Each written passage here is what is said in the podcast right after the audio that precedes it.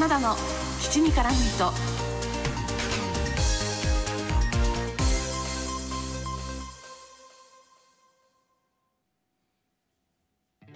皆さんこんにちは。推しを全力でごひいきする系の人花田です。この番組はふとした瞬間に頭の中をいっぱいにするそんなありとあらゆる私の推したちを雑多に語るラジオです。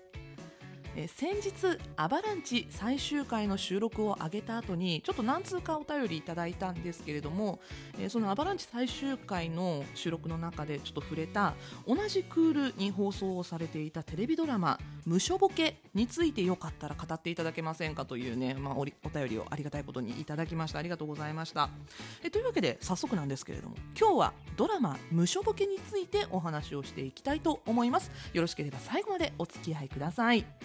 このドラマ「無所ボケ」ですね。2021年10月3日から12月12日まで朝日放送テレビ ABC テレビの「ドラマプラス」という枠で放送されていたドラマです、まあ、このドラマアバランチの時にもお話をしましたけどどうして同時に触れたかというと企画プロデュースが藤井道人監督なんですね。そして主演が連続ドラマ初主演となる北村幸也さんでした。北村幸也さんといえば多分最近皆さんがよく目にしたものが Amazon のプライムサービスのテレビ CM だと思います。このテレビ CM でねあの素敵なご夫婦の旦那さん役をこの北村幸也さんが演じていらっしゃったんですが、えー、藤井道人監督絡みでいくと、まあ、私がね今年本当に口を酸っぱくして何度も言っている2021年私の5本の指に入るベスト映画の中の一つヤクザと家族ザ・ファミリーですね。藤井道人監督の映画にこの北村幸也さんも出演をされていました。そしてですね、あの北村幸也さんといえば、私はちょっとあの推しに関してなんですけど、えー、共演されていた作品がありまして、これが本当に忘れられません。えー、千葉雄大君、間宮祥太朗君も出演をしていたフジテレビ系列のドラマ、水球ヤンキースでですね、えー、主人公たちが通っている高校、春高の、えー、教頭先生として北村幸也さん出演をされていました。いや、本当にめちゃくちゃ嫌な先生役だったんですけど、これがすっごいハマり役だったんですよね。なので、なんかちょっとこう癖のあるムカつく役をやらせると北村幸也さんうまいなっていうイメージだったんですけど、え今回の無所ボケでではですね、え14年間の刑務所生活を経てシャバに出てきた元暴力団員という役柄を演じていらっしゃいます。えこのドラマですね、え著者である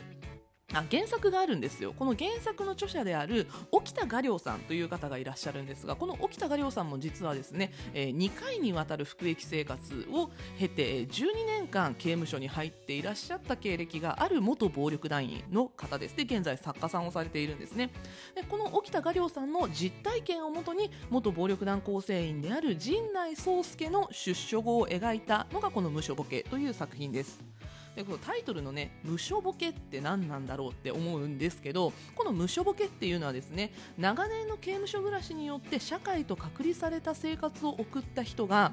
出所後に世の中の環境の変化やスピードについていけない現象のことを無所ボケというんだそうです。なので、えーと劇中でですねあの登場人物たちがお前無所ボケしてるじゃねえかみたいなそれ無所ボケだぞみたいな感じで普通に使うんですけどちょっと耳慣れない言葉ですよねただあのドラマを見ているとこの無所ボケとはどういう状態なのかっていうのは、えー、見て取ることができます。で、えーと、この主人公の陣内壮介なんですけど、まあ、14年間服役をしていたっていうところでねこれあのヤクザと家族ザ・ファミリーとちょっとかぶってくるんですね、えー、ちょっとヤクザと家族ザ・ファミリーの話を 本当にしすぎなのでよかったらですねあのヤクザと家族ザ・ファミリーの方もぜひあのまだ見ていないという方は見てみてくださいね。私もあのレビュー上げてますのでよかったらあの収録の方も聞いていただければと思います。もう本当にこれも何回言ったか分かりませんがヤクザと家族ザ・ファミリーの収録概要欄にリンク貼っておきます。こちらもぜひ聞いていただけると嬉しいです。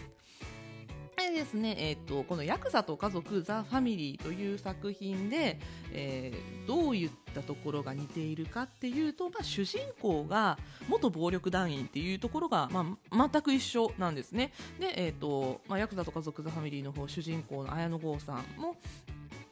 元暴力団員でした。でこの山本賢治ね綾野剛さんが演じていた山本賢治も元暴力団員でしかも服役期間が一緒なんですよ。どちらも14年間服役をして出てきたというのがヤクザと家族ザ・ファミリーの方では、えっと、3部構成のうち3部目に当たるのが出所後14年後の出てきてからの人生を描いている部分となります。なので無所ボケで描いている、えー、宗介の人生っていうのと、え、ヤクザと家族ザ・ファミリーで描いている第3部の、えー、山本賢治の生活っていうのは、まあ、全く同じと言ったら、まあ、全く同じみたいなものになるわけなんですね。で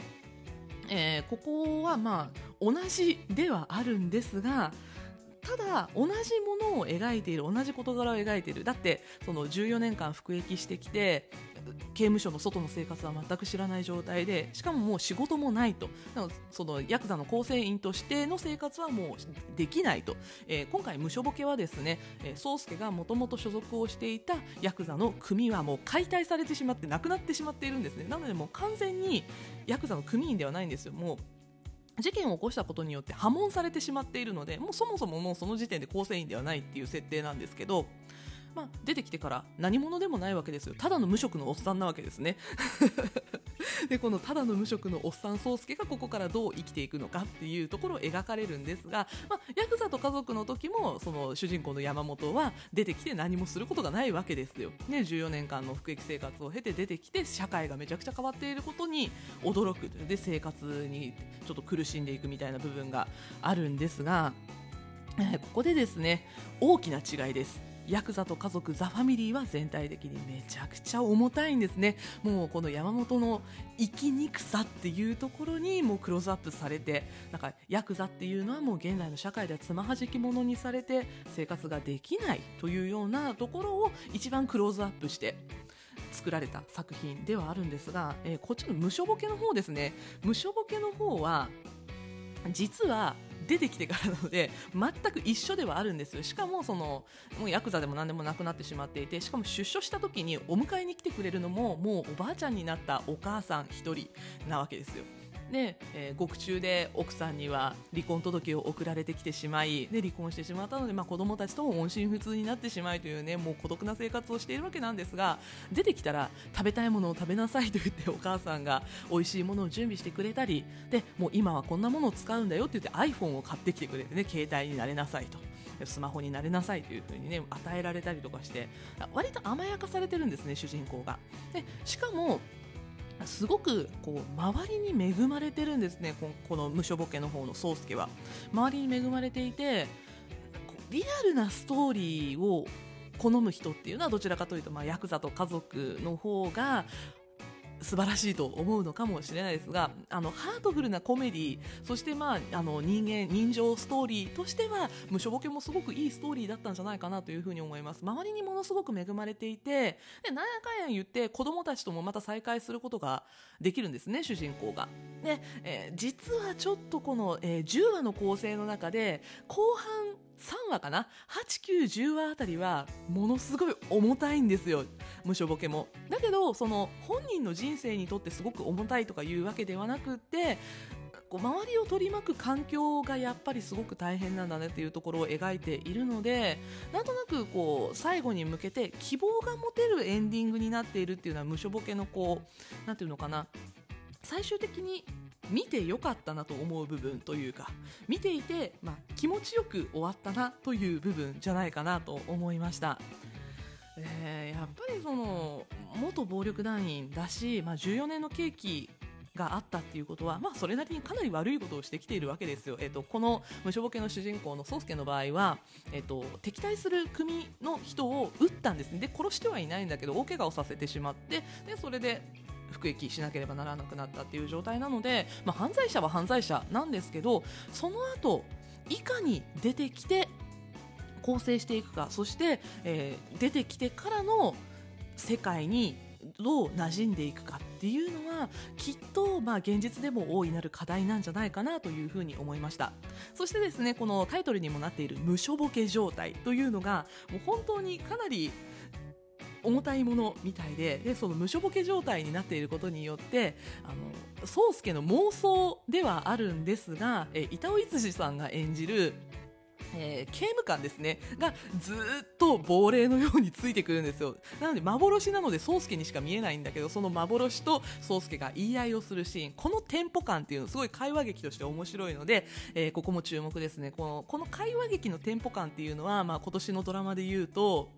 そうだな。あの大豆田十和子みたいな感じじゃないですかね。この会話劇のテンポ感っていうのもすごくこの無所ボケは面白い作品になっていました、えー、そしてですねあのちょっと最後にあの今回このドラマに出ていたキャストの中に私推しがいますのでちょっとその話をしたいと思います、えー、今回ですね m 1グランプリ惜しくもあの3回戦で棄権をしてしまった